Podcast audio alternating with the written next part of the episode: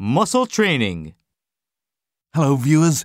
I'm Jed Michaels, host of Business South Africa Today. This hour, we have Ms. Evelyn Clark.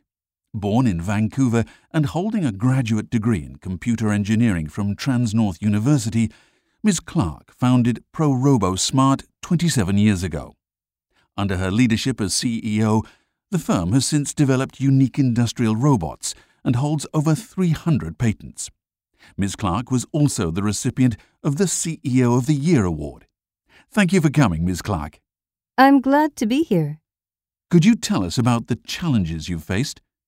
The biggest is trying to continually keep up in a rapidly changing field.